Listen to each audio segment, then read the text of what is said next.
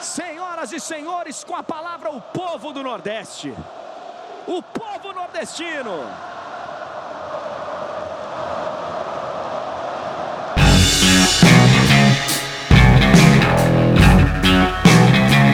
Olá, internet! Olá para você que entra em campo conosco. É mais um episódio aqui do Gol de Cobertura. Aqui você sabe, você senta na mesa com a gente para debater os principais assuntos que orbitam o mundo do futebol e também tem uma boa pitada de comunicação. Aqui estamos, cinco jornalistas que deixaram as redações de lado para dialogar de uma forma bem mais aberta, bem mais direta com você. Antes a gente começar o nosso programa, fica aquele recado esperto, né? De você entrar em contato conosco e apoiar a boa discussão em torno do mundo do futebol. Confere o nosso feed, assina o nosso feed no seu tocador de podcasts favorito, compartilhe o nosso material nas redes sociais e também procura a gente no Twitter, twitter.com.br golcoberturapod, Instagram, instagram.com.br golcoberturapod e também no nosso e-mail, golcoberturapod.gmail.com. Momento cultural para começar o nosso programa de hoje e já parafraseando ninguém mais, ninguém menos do que Fernando Pessoa. Vejam bem, já dizia o famoso poeta português, ou ele, ou seus famosos heterônimos, né, que o Tejo era até mais bonito que o rio que passava na sua aldeia. Mas o Tejo não era mais bonito que o rio que passava na sua aldeia, porque justamente o Tejo não era o bendito rio que passava na aldeia dele. Por isso, meus amigos e minhas amigas, eu vos digo em verdade. Pode colocar no pacote Champions League, Copa do Brasil e até mesmo Copa do Mundo. Nenhuma delas toca tão forte o coração deste país, chamado Nordeste, do que a nossa Champions League, a Copa dos Clássicos, a Copa que passa na nossa aldeia. E nesta semana de início da competição, já teve até bola rolando, gol de cobertura entra em campo em ritmo de festa, mas também alerta. E se a Copa do Nordeste de 2022 for a última, senhoras e senhores? Nem todo mundo está atento aos bastidores da bola, mas a competição nos moldes como funciona hoje, superavitária, e até com uma estranha fase de classificação, pré-grupos, só tem mais um aninho, este 2022, com o carimbo de competição oficial no calendário da CBF. Em 2023, pode ser que voltemos àqueles incríveis três, quatro meses exclusivos para os estaduais e um joguinho aqui, acolá de Copa do Brasil ou competições internacionais. Legal, hein? Bom, são os caminhos que levaram à consolidação do modelo de competição e de negócio da Copa do Nordeste que nós debatemos no gol de cobertura desta semana e as perspectivas de futuro para a competição mais interessante do calendário do primeiro semestre do futebol brasileiro. Eu sou o Ciro Câmara, estou nessa versão Power Trio do Gol de Cobertura, ao lado de Rafael Luiz e Thiago Cafardo. Nosso programa está no ar.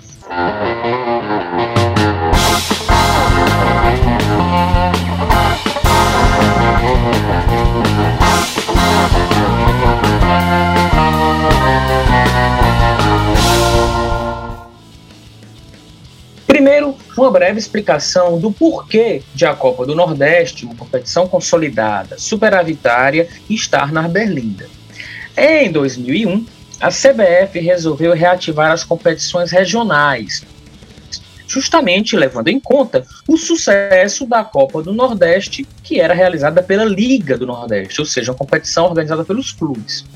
Porém, um ano depois, em 2002, a CBF roeu a corda e preferiu abolir a ideia para dar espaço no calendário brasileiro para um campeonato nacional de pontos corridos.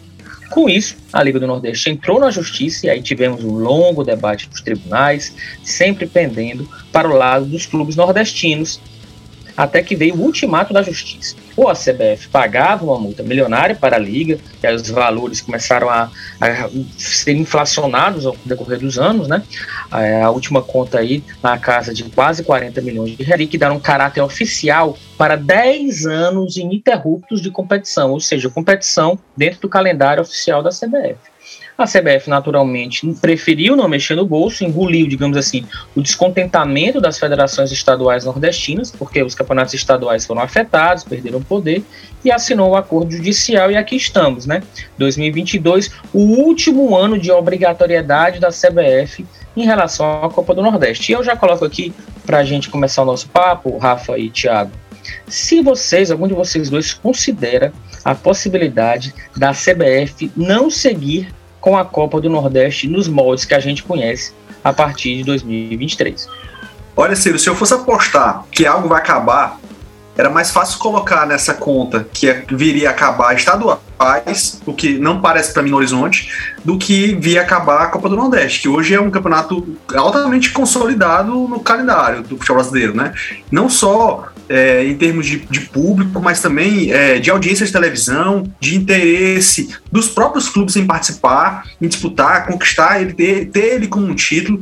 Eu não vejo é, num cenário para esse campeonato acabar quando chegar a, a, décima edição atingida daquilo que a CBF precisava é, chancelar. Até o caráter de vitrine, né, Rafa? Por exemplo, foi-se o tempo em que a gente tinha essa necessidade dos jogadores, do mercado, de disputar um campeonato carioca, ou mesmo um campeonato paulista, para vir reforçar clubes nordestinos apenas nos 30.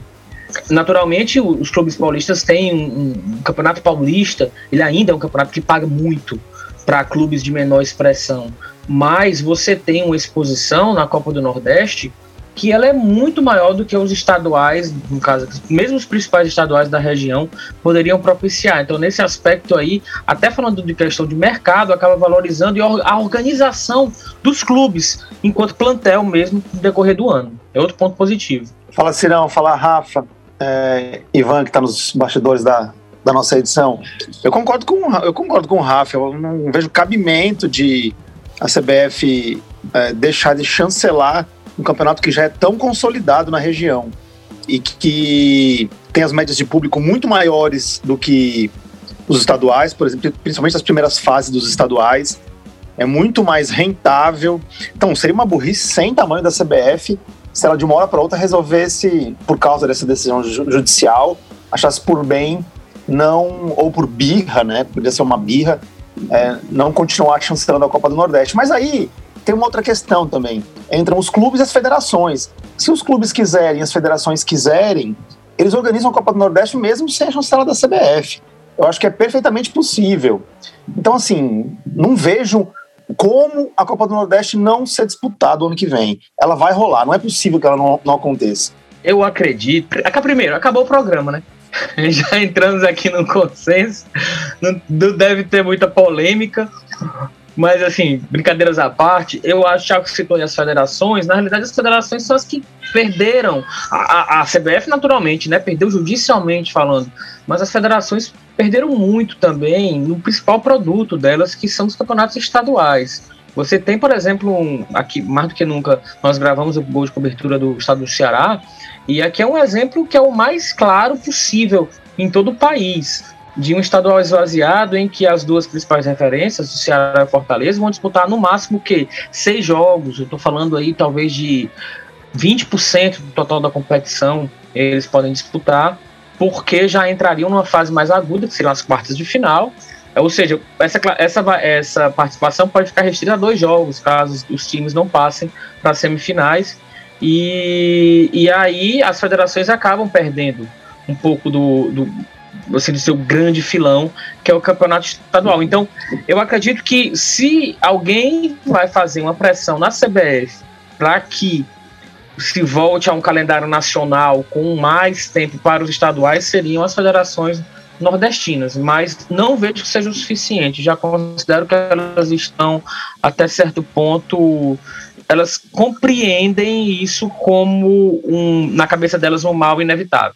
É, nesse, foi Pode falar, Rafa. Foi mal, Thiago. É, nesse sentido aí, né, da questão da, da perda de, de valor dos estaduais, exatamente nesse período de 10 anos, né, da, da Copa do Nordeste, a discussão que deve ser colocada é, é se já chegou a hora, ou se não chegou, tá perto de chegar, de os grandes do Nordeste principalmente os do G7, é, de eles abandonarem a disputa dos estaduais ou eles não participarem mais dos, dos estaduais como eles são hoje, em prol de eles disputarem algo que seria muito mais interessante para eles. Um campeonato onde tivesse um confrontos entre todos eles, e entre outros mais que também ganharam espaço, como os dois lá do de Alagoas, os dois de, do Rio Grande do Norte perderam um pouco de relevância nos últimos anos.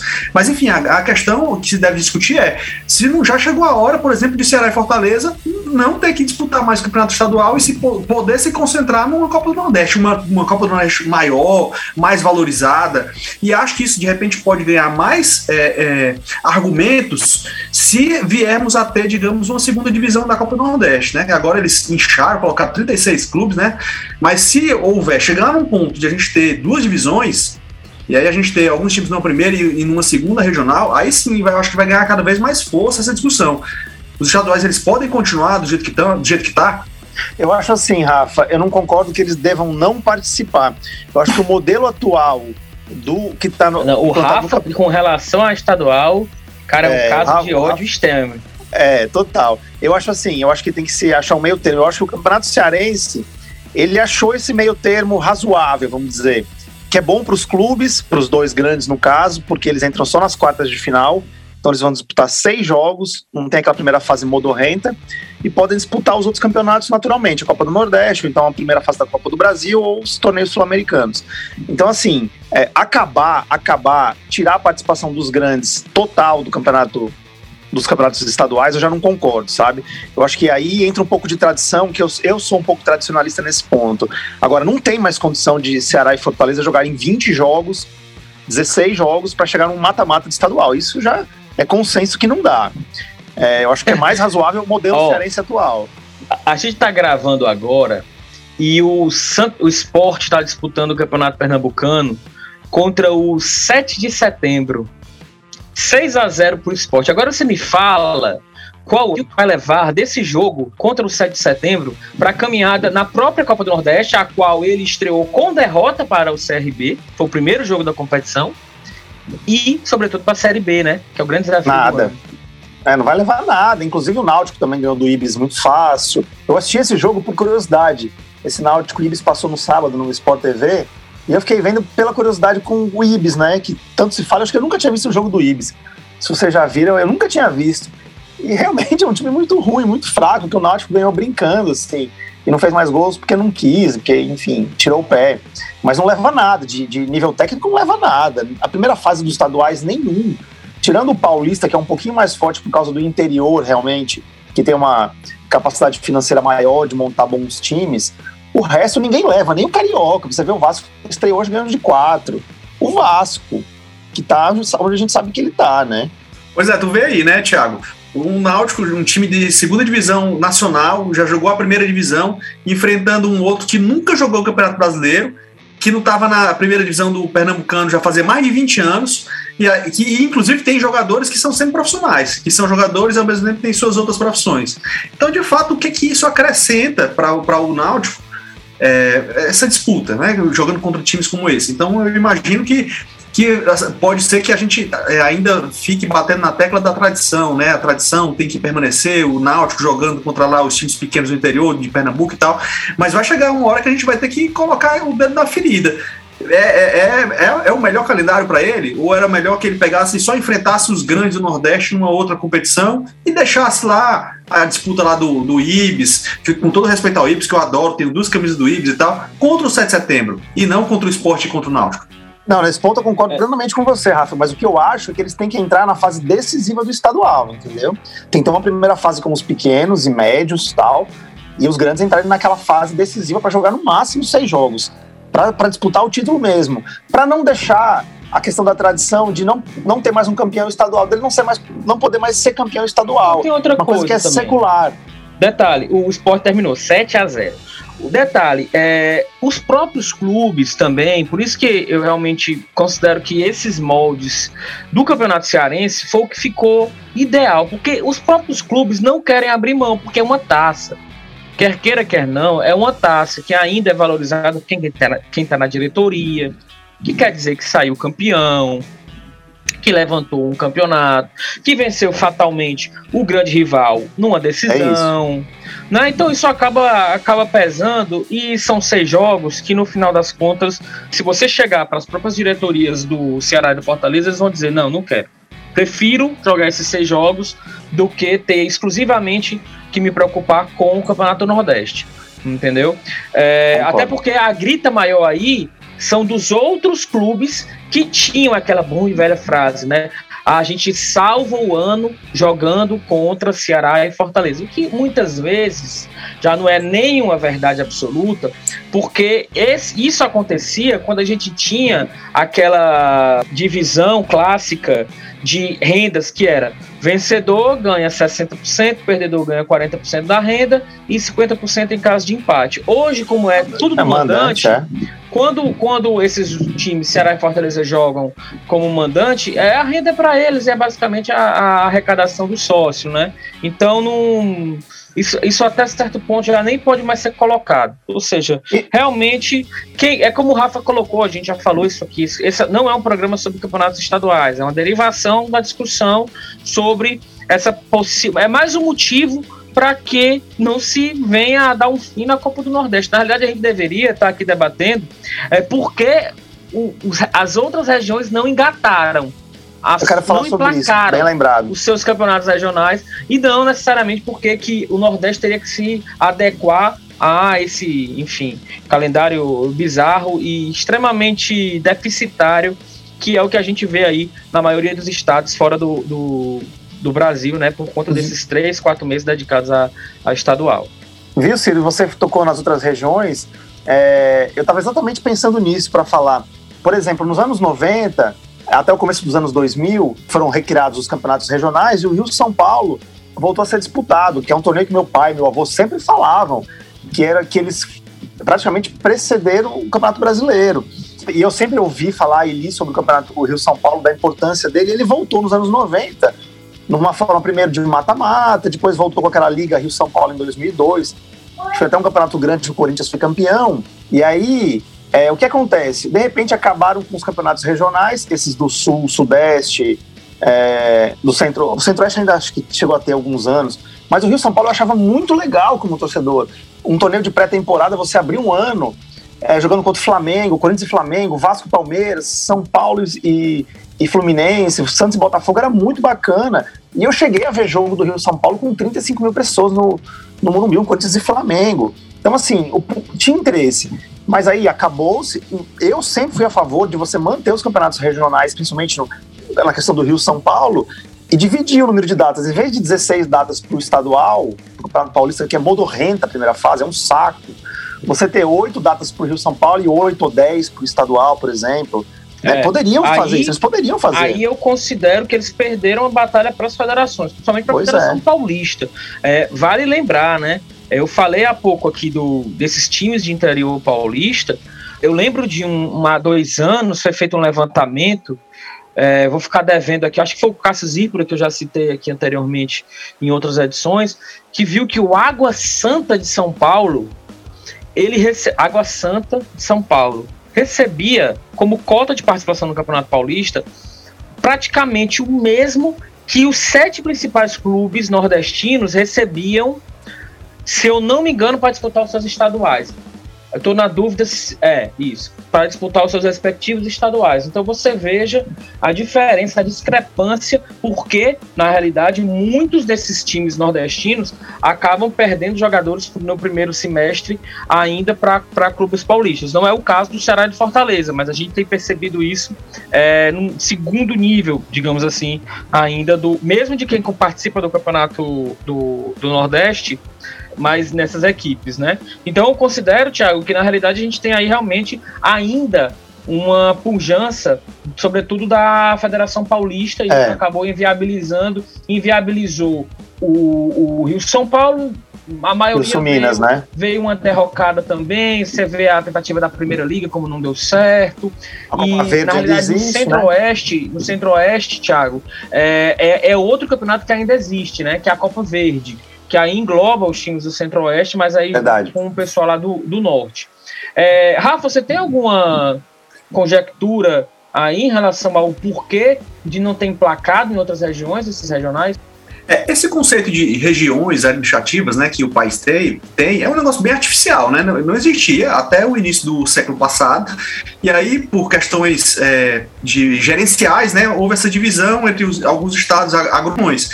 De todas elas, talvez a região que culturalmente mais absorveu de fato essa imposição né, de, de IBGS, imposição política, foi a, os estados do Nordeste.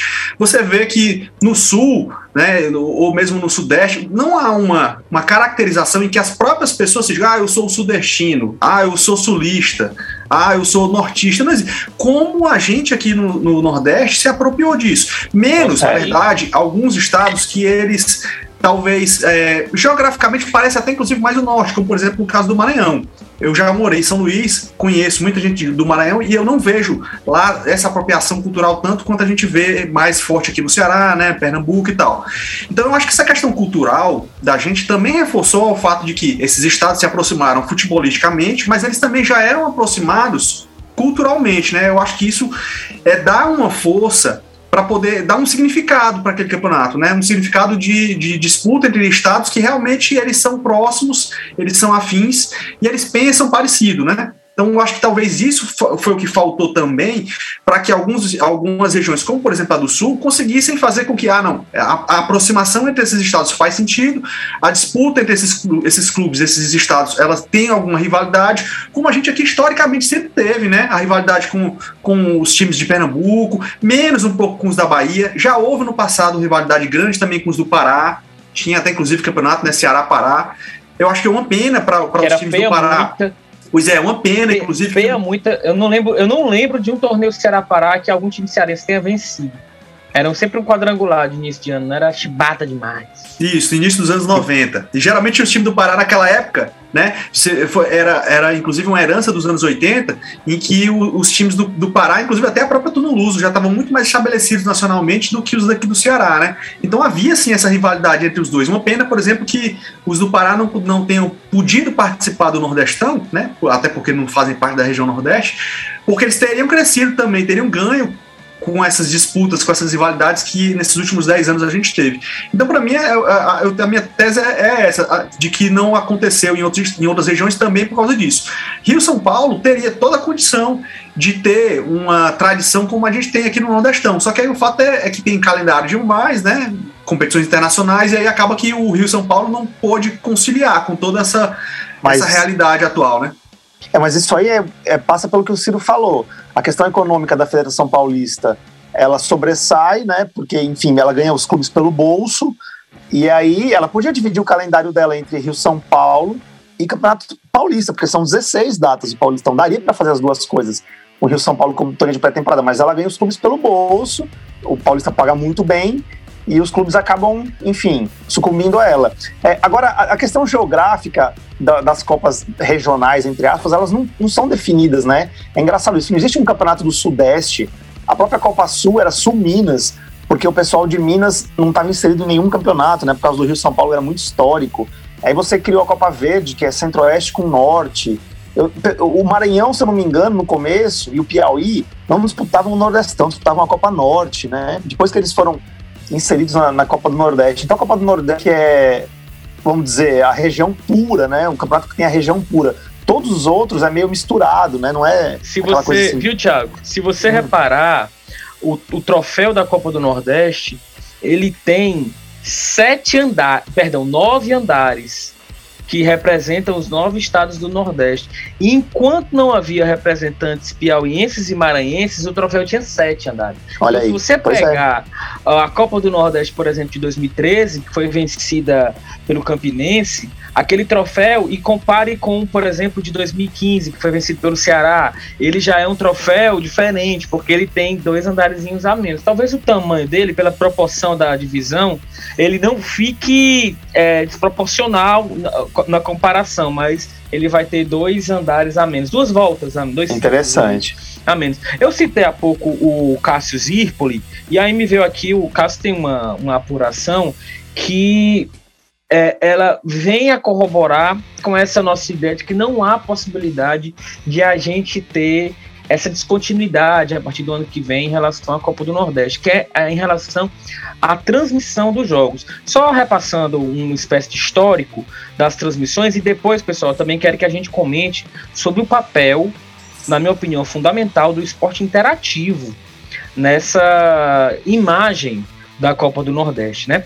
É, o, o contrato para a Copa do Nordeste, nos moldes que a gente conhece, ou seja, essa fase já pós briga judicial, ele, ele era um, um contrato para cinco edições, exclusivo para o esporte interativo, e, claro que com sucesso, ele foi prorrogado até 2022. Nesse meio tempo, houve essa descontinuidade dos canais de esporte interativo e a transmissão ficou na TV aberta com o SBT e na TV fechada com o grupo Disney, no caso a Fox, e a partir desse ano vai ser ESPN Brasil, é, é a ESPN, né? nem existe mais ESPN Brasil, né? É a ESPN quem vai transmitir para a TV fechada e já há algum tempo tem um pay-per-view próprio, né, que é, antes era Live FC, hoje é Nordeste FC, que é um pay-per-view vinculado à Liga do Nordeste. Isso é, que eu, é o que eu compreendo desse pay-per-view, né? Para 2023, aí que entra o Cássio, porque eu vi uma apuração do Cássio, é, ele disse que já há perspectiva de continuidade do campeonato, do, do pay-per-view e também de TV fechada eu não sei se é algo já assinado e que não pode naturalmente é, ser publicizado, porque não há oficialização por parte da CBF. Faltaria aí a TV aberta. Mas é uma apuração dele, e eu confio muito na, na apuração dele. É, então, é mais um indício de que não há assim a perspectiva da gente ter uma descontinuidade da competição a partir de 2023, porque ah. isso faz uma diferença, né, a transmissão. Agora, digamos que a CBF ela resolva não mais participar da organização. Os clubes, a própria liga teria bala para fazer, né? Teria dinheiro para fazer essa organização. Então, conseguiria trazer patrocínio sem a chancela da CBF? Como é que seria isso? Né? Como é que seria assim, essa né? negociação? Já chegou mas a ser assim. Mas ela era Entendeu? bem mais fraca, né? No começo, quando ela quando voltou, lembra que voltou até junto com a, com a Copa do Mundo, se não me engano, de 2010, que foi que ela foi realmente muito mal organizada. Não, teve um ano que foi realmente bem. Teve, teve um clássico rei com, durante a Copa com, com menos de 500 pessoas, alguma coisa assim, mil pessoas. Foi uma coisa bem, bem tosca, realmente, que parecia que não ia para frente, né? E depois Olha, veio. Mas ali, mas eu vou te falar. É, primeiro que a gente poderia, e aqui já fica uma pauta, dar uma grande, Rafa, vasculhada na história dessas competições regionais no Nordeste, sabe? Inclusive rememorar o campeonato de 46 que o Fortaleza é, conquistou, foi o primeiro dessa. Acho que o do Fortaleza ia ficar muito interessada nesse assunto. Foi o primeiro nesses moldes, que foi um campeonato interessante que foi um quadrangular em Natal para marcar a inauguração da iluminação do então estádio Machadão. E aí foi um campeonato de competições com, com equipes nordestinas e o Fortaleza foi lá e venceu. Foi a primeira competição realmente de nível regional que se tem notícia no, no Nordeste, assim, que foi mais do que aquelas temporadas que envolviam um clube Bahia, veio aqui para o estado do Ceará em 1938. Aí fez uma série de jogos. Esses jogos valiam taça, mas era o Bahia contra clubes locais, né? Ou algumas vezes um bate e volta, um mata-mata entre que, que existiu também entre esporte e Bahia em algumas circunstâncias, mas competição mesmo seria essa aí 46 a, a primeira. Então a gente poderia até dar uma geral nessas competições lá de trás que teriam esse caráter de disputa regional, mas eu me recordo nos anos 90 da dessa desse não era esses moldes de Copa do Nordeste atual que a gente tem, mas já era muito bacana 97, 98. É, nossa, movimentava muito aqui. E foi sim um embrião para que ali o grupo do esporte interativo e os clubes se organizando, Paulo Carneiro tem uma participação importante nisso, a gente conseguisse realmente ter essa retomada aí já nesses moldes a partir de 2000, dos anos 2000. É, além desse primeiro, Ciro, que tu falou, né, dos anos 40, é, na virada dos anos 60 para 70, a, as disputas da, da, dos campeonatos nacionais né, tinham uma, uma fase regional, né, Nordeste, Norte-Nordeste, que, que alguns clubes que foram os ganhadores, que logicamente interessados nisso, né, é, dizem ter sido os campeões regionais a partir dessa, dessas disputas, né, considerando isso como se fosse de fato um regional, Norte, Nordeste ou Norte-Nordeste. Né? Mas oficialmente, de fato, para a CBF, o, o, primeiro campeonato foi de 94. que o esporte foi campeão, né? Aí depois ele, ele ficou parado durante dois anos, e aí foi retomado em 97, e aí seguiu a sequência, né? Até aquela parada que teve em 2003. Realmente, na virada do século 2000 para 2001, 2002, eu, era um campeonato realmente de muito. Foi uma febre mesmo. Teve álbum de figurinha, teve transmissão de televisão, né? Com a Globo entrando. Então foi uma época que que fez o campeonato ganhar uma proporção que, se ele tivesse prosseguido, imagina o tamanho que ele teria hoje. É, em resumo, a Copa do Nordeste não pode acabar e não vai acabar. Né? Isso a gente já chegou num consenso que, que, que não tem como mesmo, assim, é, é muito consolidada. Inclusive, se você perguntar para todos os torcedores, ele tem muito mais expectativa pela Copa do Nordeste do que pelo estadual, mesmo entrando nas finais. Enfim, não, não, os clubes vão ter que arrumar uma solução caso a CBF não queira. Isso é um fato. Se a CBF tirar o time dela no que vem, quando acaba essa, essa, esse processo judicial, a, a Liga do Nordeste vai ter que se organizar para conseguir patrocínio, para conseguir poder pagar uma premiação razoável para os clubes, para organizar a questão de arbitragem, de tabela, enfim, tudo que envolve um campeonato de grande porte, porque não é simples, né? Você não tem uma logística fácil para. Não é fácil organizar uma logística de um campeonato com 16 clubes, 14. Eu não lembro de cabeça quantos tem na, na Copa do Nordeste atual. Mas eles vão ter que dar um jeito. É, isso é um fato, né? E, e, enfim, eles têm experiência, expertise, enfim, de disputar campeonato. Não é possível que não saiba organizar um campeonato, né, gente? Não, o pior já passou fatalmente. Os caras estão escolados. E outra, o trabalho que a, que a CBF tem para organizar essa competição é muito menor do que para Série B, para Série A, porque os clubes aqui estão acostumados, entendeu? Competição até certo ponto é, com custos bem menores, naturalmente regionalizada, quadro de CBF, quadro de arbitragem não é um quadro de elite, né, mais na fase mais aguda da competição. E assim, e aí já falando aqui um pouco do, de, digamos, é, desse legado que o esporte interativo deixa, a própria taça, ser uma taça diferente, uma taça bacana, você ter um mascote que é aquele bodezinho que eu acho que, que, é o Zé Cabrito, né? Que, é um, que eu acho o máximo aquele, aquele mascote. O caráter mesmo de você envelopar a competição, não era aquela coisa arrumadinho, sabe? Ah, vamos fazer de qualquer. Você vê que os jogos têm um protocolo, tem uma apresentação bacana, é, é, tudo dialoga com a cultura do Nordeste, não parece que é feito fora para que a gente tenha que se adequar. Então, tudo, tudo faz com que esse caldeirão a gente se veja imerso, a gente se vê representado na competição como um todo. Então, considero que, que é toda essa ambiência contribui para que o torcedor, para além da competição, primeiro valorize demais o resultado dentro de campo, que vai advir dali. E segundo, é como se fosse uma roda que começa a girar sozinha, né? Ela já pegou o embalo e aí agora não tem muito, nem mesmo o que é, ser modificado. É por isso que eu falei da, no início dessa polêmica da fase de pré-grupos e tal, ficou aquela impressão de que você está tentando manobrar para dar uma chance a mais para que, no caso, clubes como Santa Cruz e o Vitória, né, que acabaram entrando nessa fase de pré-grupos, que não, não teriam direito em anos anteriores, porque não chegaram a, a, a essa classificação através dos seus estaduais, e que ainda assim, mediante ranking, mediante N, N digamos, deliberações, não conseguiram passar para a competição nessa fase mais aguda que a gente está tendo agora, né? Foram eliminados aí.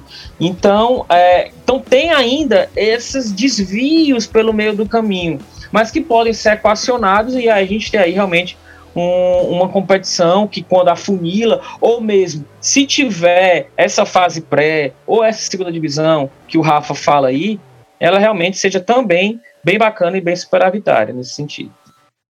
É, para a Copa do Nordeste ter chegado nesse tamanho que ela tem hoje, foi essencial que o esporte interativo tenha entrado lá naquele comecinho, né, da, da, da, retomada de 2013. Não só, inclusive, como uma transmissora, né, os proprietários do, do canal, eles acabaram sendo também sócios da, da, retomada do próprio campeonato, né, então, assim, participavam da, daquela promoção. Então, é, ali eles acabaram tendo um cuidado que talvez outras TVs que fossem, de fato, só transmissoras não teriam. E na época, lembra que era um canal que buscava se afirmar, estava numa época de grande concorrência. A ESPN ainda tinha muito peso, tinha o Sport TV, tinha a Fox, então ela estava. Ainda tinha até o Band Esportes, né? Então ela estava caminhando ali por fora e buscando uma, um relacionamento maior com o público brasileiro, né? Para não ficar só naquela de, de transmitir campeonatos estrangeiros. E aí a Copa do Nordeste acabou entrando como uma luva para eles. Eles acabaram penetrando num, num é, espaço, num, numa área, numa região que não estava sendo contemplada, né? E ao mesmo tempo com regionais que vinham perdendo uh, a sua importância, perdendo a sua relevância.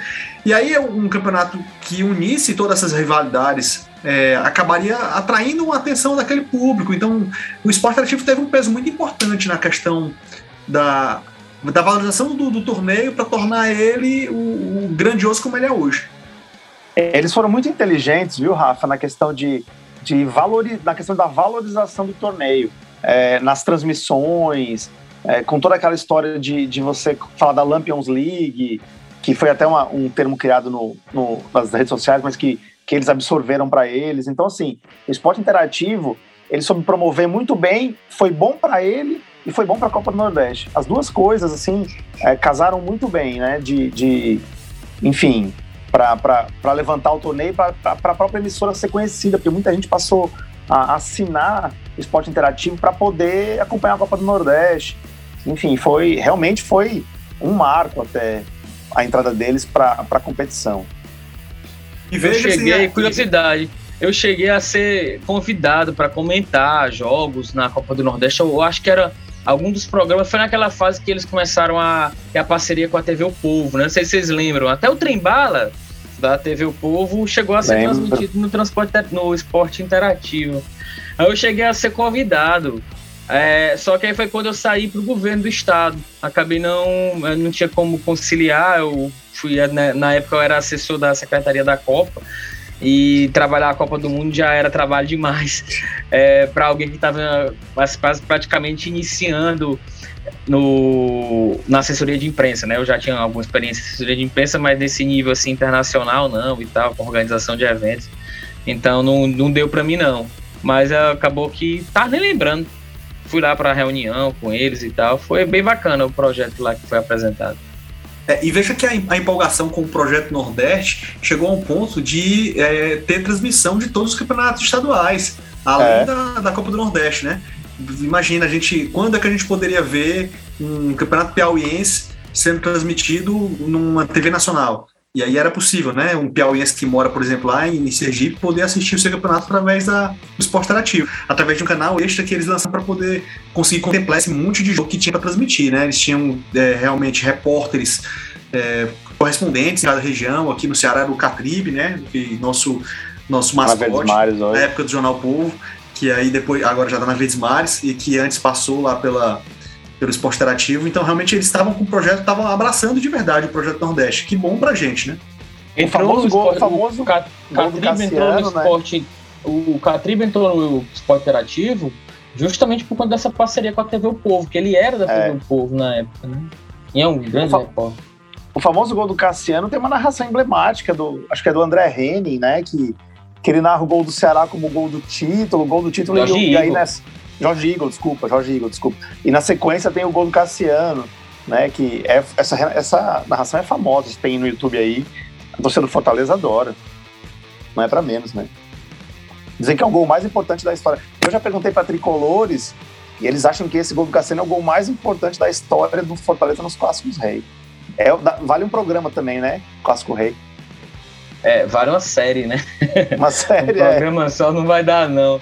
Mas é, eu, eu, concordo. Eu acho que o gol do Cassiano, por tudo que envolve, o fato de a gente já estar tá numa fase em que isso viraliza muito rápido, o que gerou também de meme, o que gerou de camiseta 47 até hoje, ela só pede para 18 entre os números, né, que os torcedores do Fortaleza mais usam. É, a 47, Cerveja. Que é claro, o Fortaleza está lançando alguma coisa com 47 e tal, é, enfim. A, a questão é, do realmente... 47 virou uma marca do Fortaleza, né? Os caras absorveram. Não, e o, e, o, e o fato de a gente ter ali o Ceará se aproximando. Primeiro, que o Ceará havia vencido a Copa do Nordeste de 2015 na quarta-feira daquela semana. Né? Então eu já viraria em cima do Fortaleza que tinha vencido o primeiro jogo. E seria o penta do Ceará, o penta indiscutível do Ceará. Porque aí todo mundo teria visto, né? Estaria todo mundo vivo, não teria essa questão de penta fantasma e etc. E o Fortaleza foi lá e tirou o doce é, na hora do vamos ver com o gol do Cassiano, que é um jogador que não fez mais nada, nada. no Fortaleza. Mas você vê o poder do Clássico Rei, né? Fez o e do estadual. Fez o suficiente para entrar na história. E o Rafa quer matar esses momentos. Como é que pode? É, na, na, realidade, assim, eu, eu tento ser um pouquinho radical né, nessa opinião em relação à questão de, de os campeonatos regionais ou o campeonato brasileiro ele ganhar peso e os campeonatos estaduais eles eles praticamente sumirem, ou então ter só os times pequenos e tal. Mas eu concordo com vocês, e eu, que o Campeonato Cearense ele tá de bom tamanho. Do jeito que ele foi montado agora, ele poderia inspirar os demais no fato de que os times que jogam a Série A, no caso, quem sabe até os de Série B, entrassem só mesmo lá numa reta já bem final e que a disputa fosse envolvendo todos os demais. Eu acho que o Campeonato Cearense ele tá num tamanho certo, tá numa medida certa. Para não para não ter essa perda de tradição, né? Para poder o Ceará e Fortaleza poderem ainda participar, ou então, digamos, para que um esporte e um Náutico puderem participar também, né? E os, aí envolvia os demais, botava lá Santa Cruz com, com os demais, e aí numa primeira fase, e aí os outros entrassem só lá no final. Então, sim, só para esclarecer que eu não sou completamente contra, assim, para acabar campeonato cearense tem nada não. Eu acho que do jeito que tá, tá de bom tamanho. Eu só não concordo, assim, eu, eu não gosto de, de algumas falas que de vez em quando surgem do tipo, ah, é, a gente tem que defender o nosso produto. Ah, você que está opinando isso, Rafael, você está querendo destruir sua, o seu estado, destruir a sua cultura, destruir o futebol cearense. Para começar, o Campeonato Cearense não é produto meu nem, nem é nosso aqui do podcast, nem é de veículo nenhum. Ele é um produto só lá da federação e no máximo dos clubes. Então, assim, para deixar claro que se o Ceará e Fortaleza não fossem disputar o Campeonato Cearense, isso não ia acabar em nada o nosso trabalho, nosso trabalho como jornalista. Quer dizer que o nosso único trabalho como jornalista é cobrir o Ceará e Fortaleza no Campeonato Cearense? Pelo amor de Deus. Então, assim, é, eu não gosto muito dessas opiniões do tipo, ah, de que você tem que. Você é obrigado a defender que esse campeonato ele seja igual como ele sempre foi nos últimos 100 anos. Tá? Então, só para deixar claro essa questão aí também, que essa eu não, não concordo muito, não. É, eu falo que eu sou a favor de a gente manter as fases finais dos estaduais, até para poder manter essa questão da rivalidade do, do clássico. Não é rivalidade do clássico, nunca vai deixar de existir. Tem o brasileiro, que os times são muito consolidados hoje, a própria Copa do Nordeste. Mas a decisão, a decisão de um estadual entre Ceará e Fortaleza é muito legal, assim. Entre Corinthians e Palmeiras, a gente teve duas seguidas que foram baita jogos, enfim. É, eu acho que é bacana porque você mantém, você dá uma chance a mais de um clássico decisivo entre os rivais. Assim, é, é mais por isso do que pelo título estadual em si, a tradição do estadual também, vai, mas, para você manter bons jogos de, de, rivalidade, eu acho que é, é legal. Bom, e lá está de novo a gente falando de estadual, né? Voltando para o assunto Copa do Nordeste. Para arrematar, vamos aqui debater sobre o que pode ser melhorado na, nos moldes atuais da competição, ou seja, no formato atual da Copa do Nordeste. Vale lembrar, a gente tem hoje os participantes divididos em dois grupos, grupo A e grupo B, com jogos na primeira fase dos componentes de um grupo contra o outro. Portanto, se eu estou no grupo A, eu não vou jogar, porque eu não vou ter condição de tirar ponto dos meus adversários do grupo A. Eu vou ter condição de secar esses adversários jogando contra os do B e eu conquistar meus pontos contra os do grupo B. Na segunda fase, a gente vai ter uma quarta de final dentro do próprio grupo. Então, seria primeiro de A contra quarto de A, segundo de B contra terceiro de B, primeiro de B contra quarto de B, segundo de, de A contra terceiro do grupo A.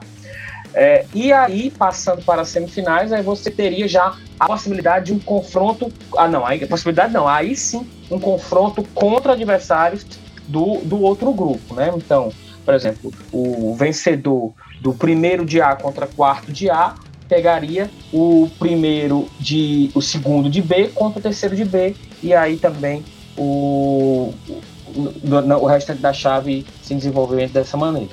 É, o que, é que vocês acham? Eu particularmente não gosto desse tipo de fórmula em que você não está jogando contra com quem você está disputando a vaga em si os quatro primeiros lugares, né? Não tem confronto direto. É, o, o que eu faria diferente para para o campeonato, essa fórmula agora, né, ela foi alterada. A gente tem 16 times participando dessa fase de grupo, mas ao mesmo tempo, se você for contar as fases anteriores, foram 36, né, mais que o dobro. Eu acho desnecessário, time demais, inchado demais um, uma competição que a gente não vai conseguir nem lembrar quem foi que de fato participou. Ah, time tal, participou ou não participou. Acho difícil você conseguir alguém que consiga lembrar de todos. Eu, oh, sinceramente, preferia. O Floresta, o Floresta teve que eliminar três adversários para conseguir entrar na fase de grupos, né? Muito pesado.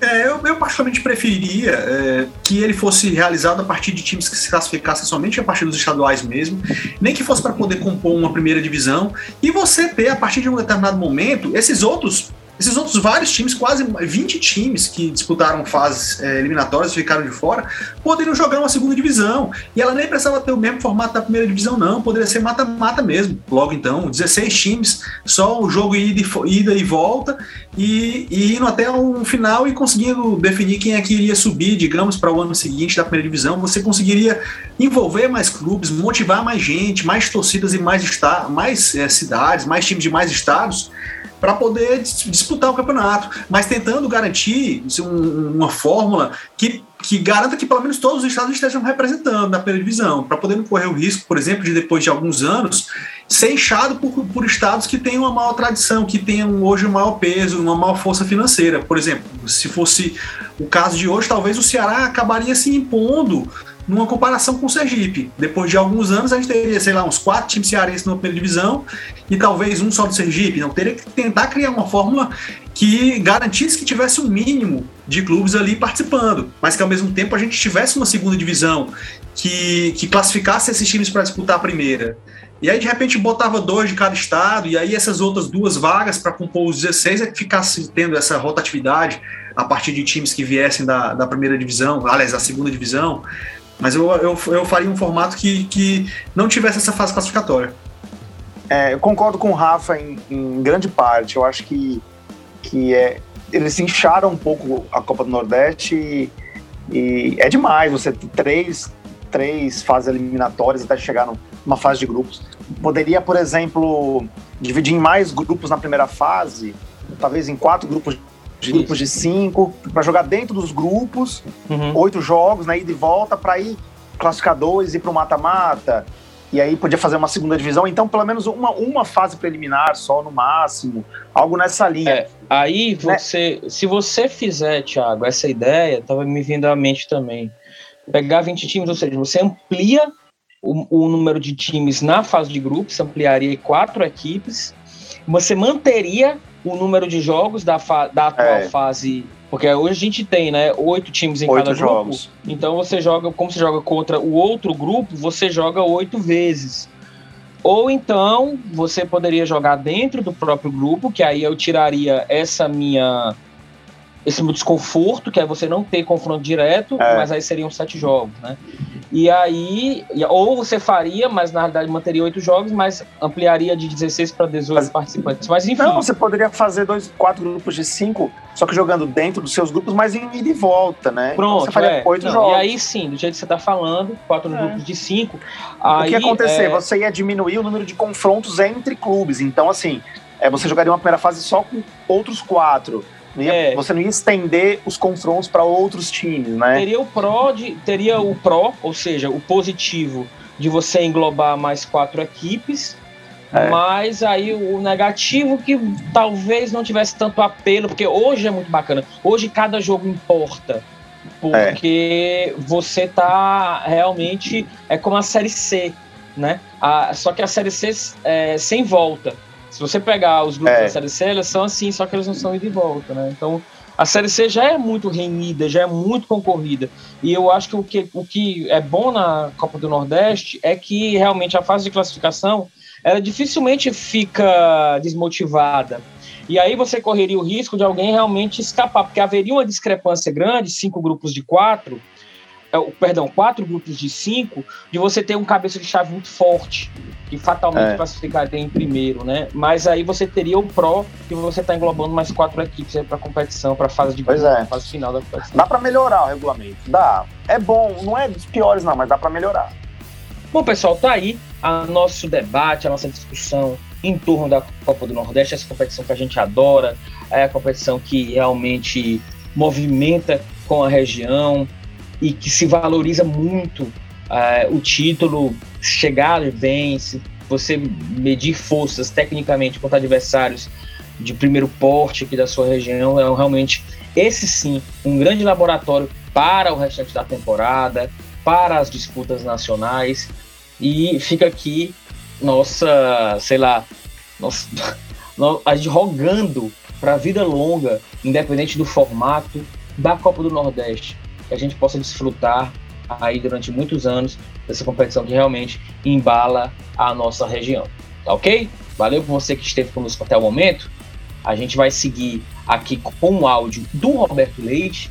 O Roberto não participou da nossa edição de hoje e aí ele pediu para comentar um pouquinho sobre uma lembrança, algo que marcou ele nessa história dele com a Copa do Nordeste. Então, para encerrar essa nossa discussão, a gente traz aqui também a colaboração do nosso querido Bob Milk. Fala, Milk. Uma coisa curiosa sobre Copa do Nordeste, né? Que sempre que se fala no torneio, eu lembro, em 2010 teve todo um esforço, né? Inclusive ali chancelado de certa forma pela, pelo Esporte Interativo, né? Que foi o canal que transmitiu na época do retorno da, da Copa do Nordeste. Né, 2010, inclusive, achou, se não me falha a memória, o Vitória, né? Foi campeão da Copa do Nordeste. E era o que? Eram 10 anos sem ter o torneio. Era 10 anos, não eram 7 anos, né? Sem ter o torneio. Tinha tido em 2003, tinha se descontinuado e estava voltando ali em 2010. E houve um esforço muito grande para a realização do torneio, na época sem chancela da CBF mesmo, né?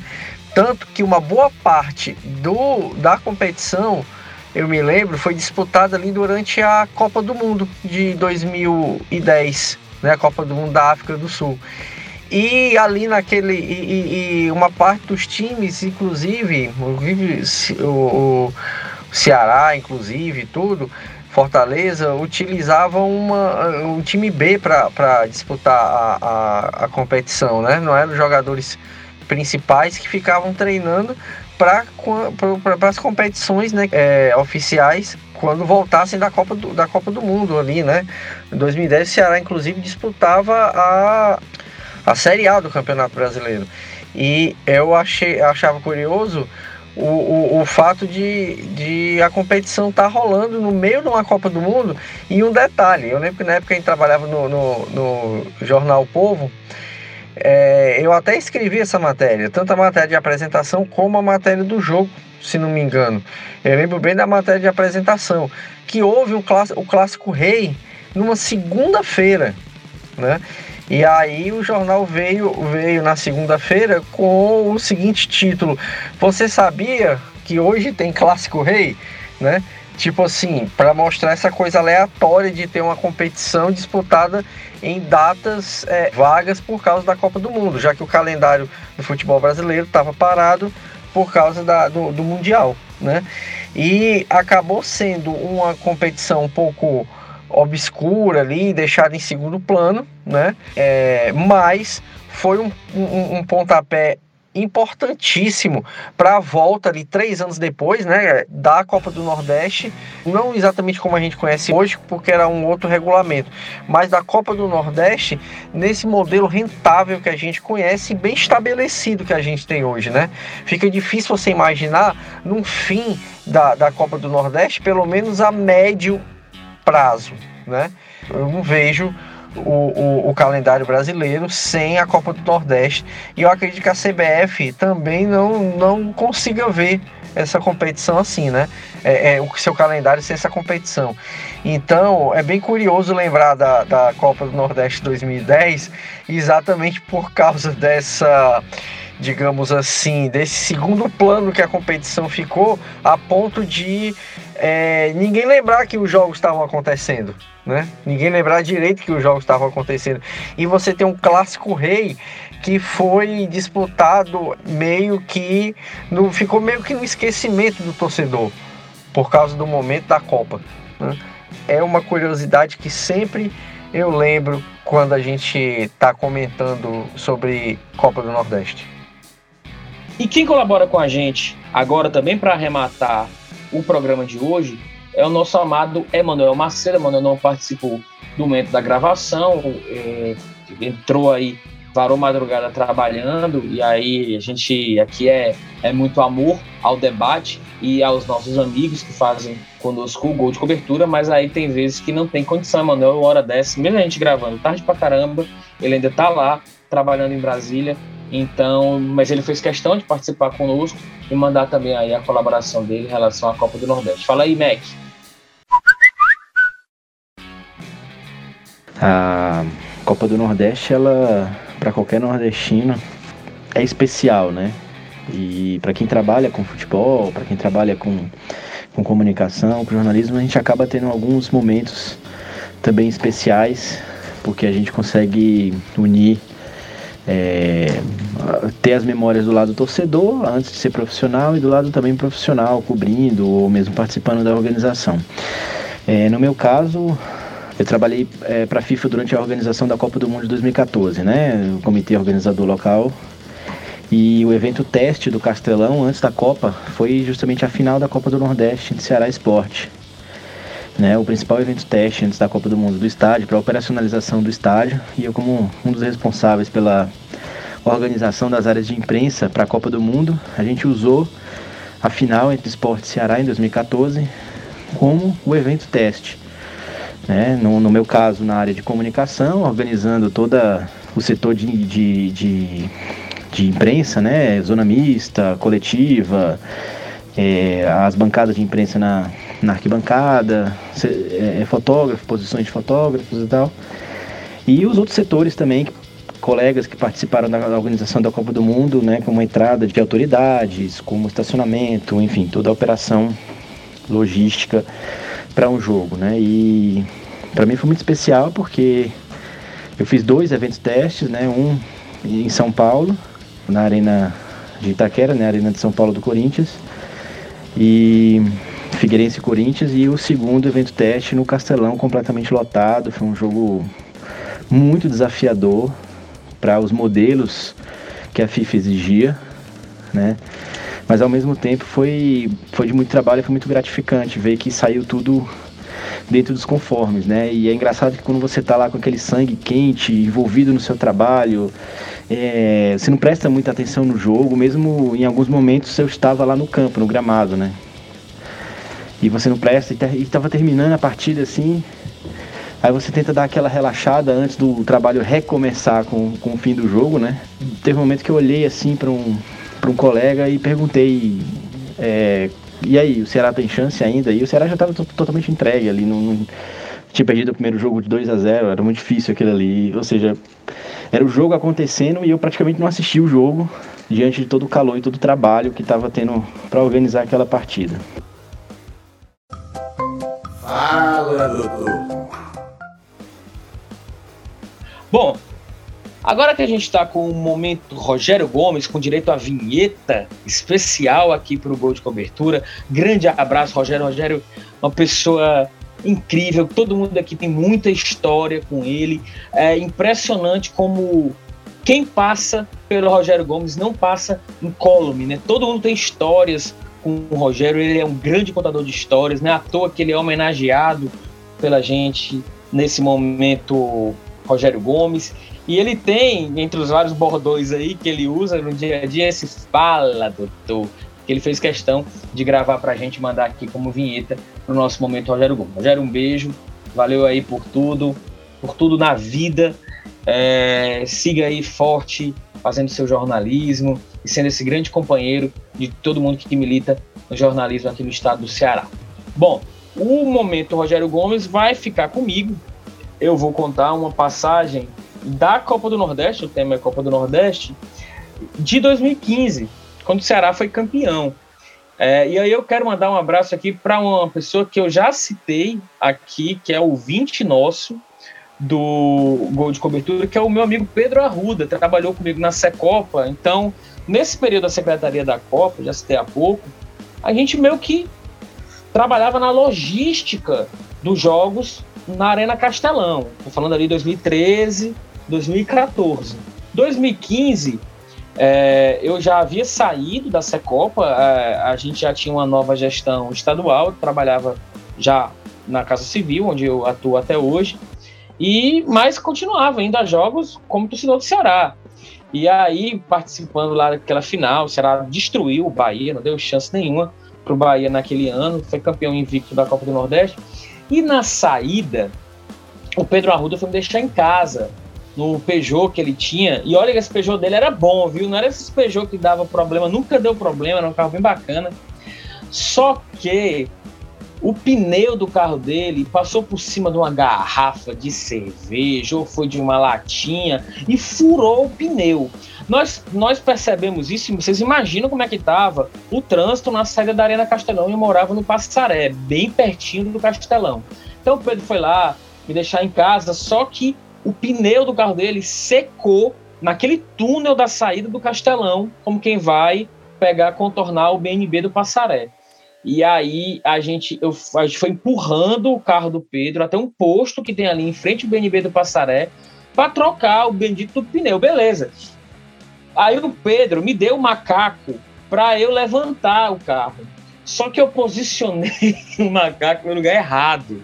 Então, quando eu comecei a levantar o carro, o carro foi subindo, beleza. E o Pedro adorando que tava, que tava, dando tudo certo.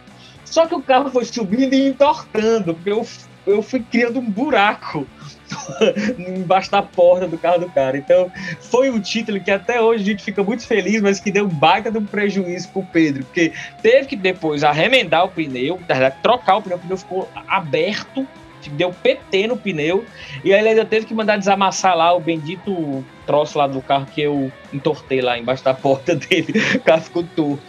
Pedro, um beijo no coração, meu amigo. Valeu. Ô título caro. Ô Ciro, deixa eu quebrar aqui o protocolo e ter uma segunda historinha aí da, desse, do momento Rogério Gomes. Porque tu lembrou do Rogério jogo. Gomes merece. É, ele merece. Tu lembrou do jogo que acabou me resgatando aqui uma história na, na, exatamente desse mesmo dia. Questão de 2015, né? Que o Ceará foi campeão. O seguinte, na época, eu trabalhava na, no Tribunal do Ceará, né? O site da Janadeiro. E, e era, é, era um momento em que ia sair da equipe, né, do, do, esporte. Eu não fazia parte da equipe do esporte, né? Eu, eu, ficava na cobertura do geral e tal. Quem era o editor de esportes era o Daniel Herculano, que inclusive trabalha com vocês no governo do estado. E aí ele acabou acertando com o Rodrigo Cavalcante, que era um repórter da, do esporte, ele ia sair e aí entrar uma pessoa no lugar. Que no caso ele acabou selecionando a Lívia Rocha, que também trabalha na equipe de vocês hoje em dia, né? E aí a Lívia, ela era não, do Sistema Verdes Mares. A Lívia ela... Rocha não tá mais conosco, ela tá no canal do Vozão. Ah, tá, ela saiu, né? Certo. É. Pois pronto, aí a Lívia, ela tava no Sistema Verdes Mares e aí o Daniel acabou puxando ela perto dela completar lá os anos de estágio dela, né? Então aí ela foi. Só que aí o Rodrigo, ele pediu para ficar um dia a mais né, ele, ele trabalhar um dia mais do que seria necessário, porque inclusive já estava passando do mês, coisa assim, ele já iria acabar o período dele de estágio lá na Janeiro. Então coincidiu de ser aquele jogo o último dia do Rodrigo e seria o primeiro dia da Lívia. E aí, né, aproveitando o fato de que ia ter dois repórteres ao invés de um, eles até esquematizaram para que um cobrisse um pré, todo o aquecimento para o jogo, enquanto que o outro iria fazer a matéria do jogo mesmo em si. Ou seja, não era para os dois se encontrarem. Não teve essa situação dos dois se encontrarem, nem foram juntos, inclusive, né? Da parte da redação. Teve um certo momento que, que a Lívia ela acabou descendo lá da, da tribuna, o Rodrigo não foi embora, ficou para assistir o jogo, então eles se falaram rapidamente e tal. Ela chegou lá para falar com ele, para deixar claro né, que não havia nenhuma situação chata, já que ela estava entrando na vaga, na vaga dele, e aí os dois se cumprimentaram, ok. E aí se separaram foram-se embora. Finalizado o jogo, voltaram a se conversar de novo, se encontraram ali, ficaram conversando. Parece que ali naquele jogo rolou alguma coisa entre os dois. Voltaram a se encontrar e tal, e aí acabou que uns dois ou três meses depois eles passaram a namorar. E aí realmente o, e tudo foi por causa da, do primeiro encontro que eles tiveram, por causa daquele jogo e da paixão pelo Ceará dos dois, né? Que fez um querer ficar para cobertura e o, e o outro que estava entrando no lugar. E aí, eu até inclusive eu fiz uma matéria no Verminoso, tipo, naqueles três ou quatro meses depois, né, do tipo, eu fiz um texto mostrando que aquela final de campeonato tinha a, a, é, criado que tinha criado um namoro, tinha surgido um namoro, uma paixão, e aí brincando, inclusive, que um dia se eles viessem a casar, né, que teria que ser, é, teria que ser a festa, alguma coisa, teria que ser no gramado do Castelão, né, que foi onde o primeiro encontro deles aconteceu. E de fato eu soube que agora, recentemente, eles dois noivaram, né, eles, eles hoje em dia é, cuidam do, do canal do Rosão, né, tem esse projeto particular, já estão o quê? Com sete anos, né? Sete anos de relacionamento, e tudo isso por causa da final da Copa do Nordeste. E do, e do Ceará, né? Da paixão dos dois pelo Ceará. Show de bola. Nossa, baita história. E Rodrigo e Lívia são realmente um casal muito querido, né? Tanto de quem é da comunicação, como da torcida do Ceará, são respeitados também pelos torcedores do Fortaleza, como produtores, produtores de conteúdo. Muito legal. O, o, acho que o, esse clássico que o Ceará ganhou de 4 a 0 do Fortaleza, eu assisti boa parte do clássico ao lado deles. Eu geralmente não fico no mesmo ambiente que eles no estádio, eu assisto em outra, outro ambiente lá do Castelão, com minha turma lá. E aí, rapaz, o, o pessoal deles lá, primeiro que é animado e segundo que é engajado.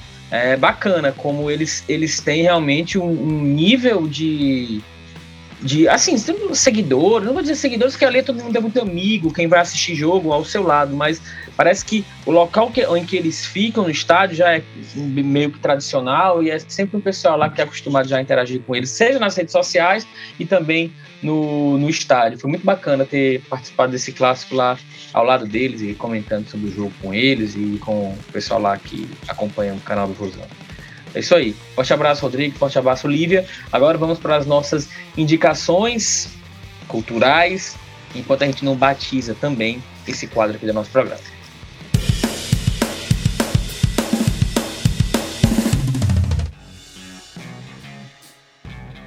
Vamos lá, Cirão, dica cultural de hoje.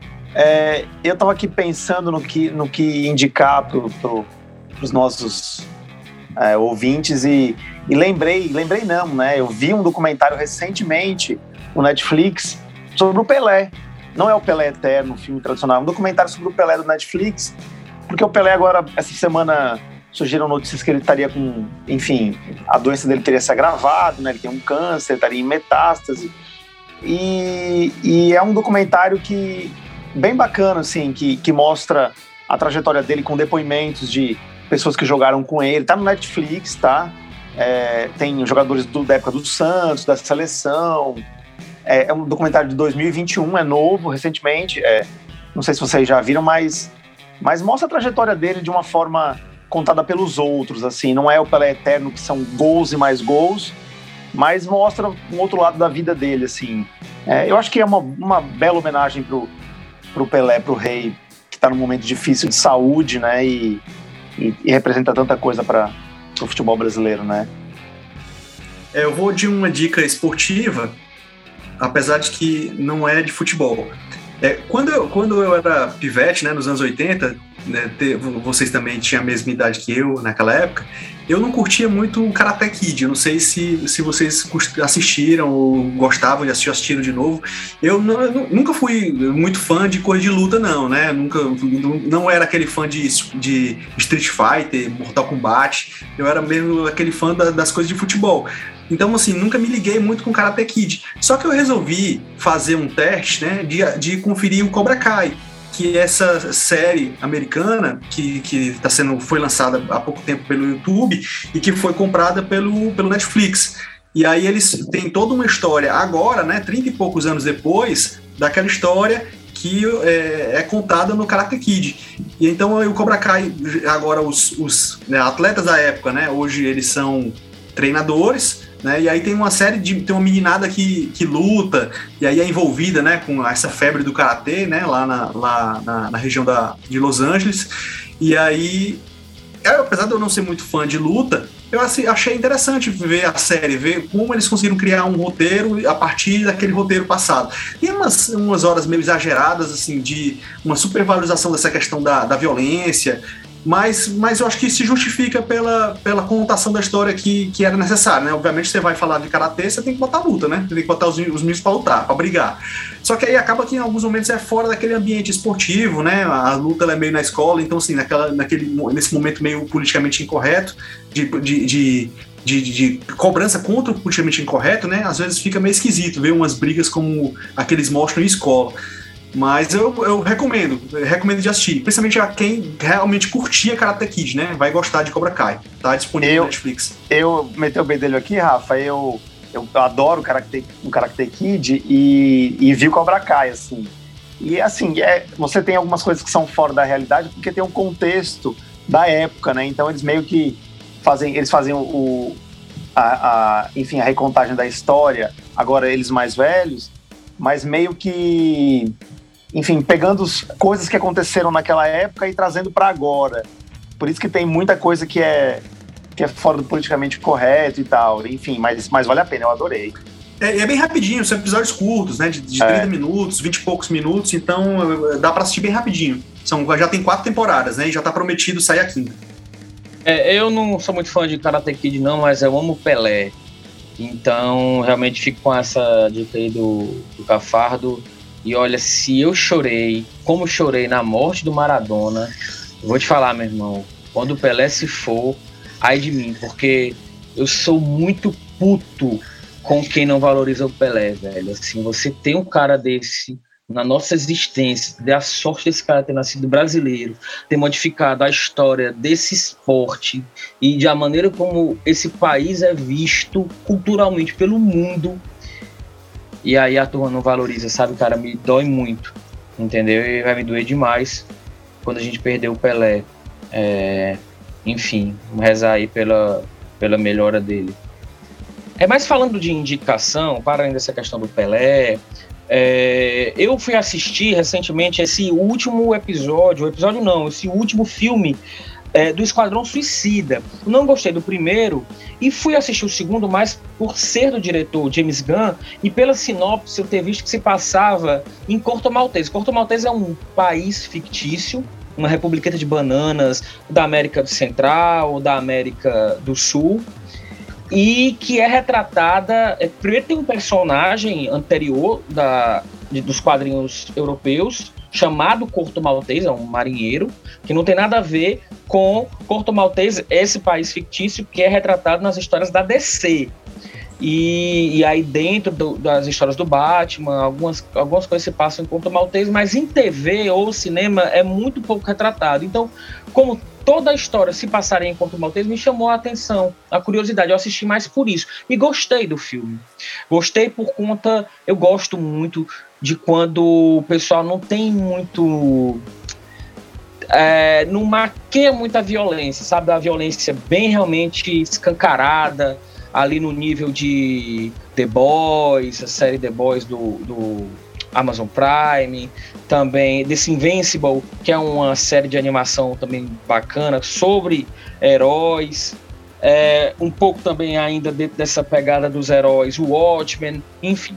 É, e aí, e aí o Esquadrão Suicida, os caras dão uma de Quentin Tarantino, viu? Quem gosta de sangue vá preparado. E é bem interessante, a Harley Quinn não é tão bobinha como é no, no primeiro.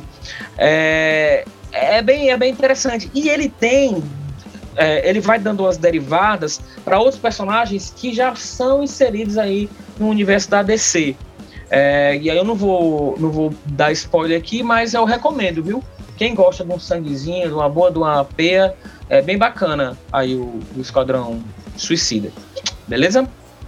E aí também, só para arrematar aqui, quem gosta de um filmezinho aí para dormir tranquilo e é assinante da Netflix, pode também toda noite fazer como eu faço, dar ali, deixar ali os seus 20, 23 minutos de cada episódio do Seinfeld e assistir uma, um episódio de temporadas do Seinfeld que estão lá hospedados no Netflix e é muito bom para você dormir tranquilo, relaxado, de bem com a vida. Muito legal. A série sobre o nada, né?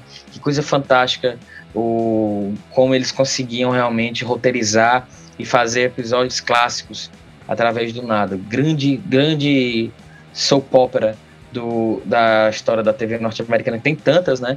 Mas o Seinfeld realmente encabeça aí uma lista de primeira.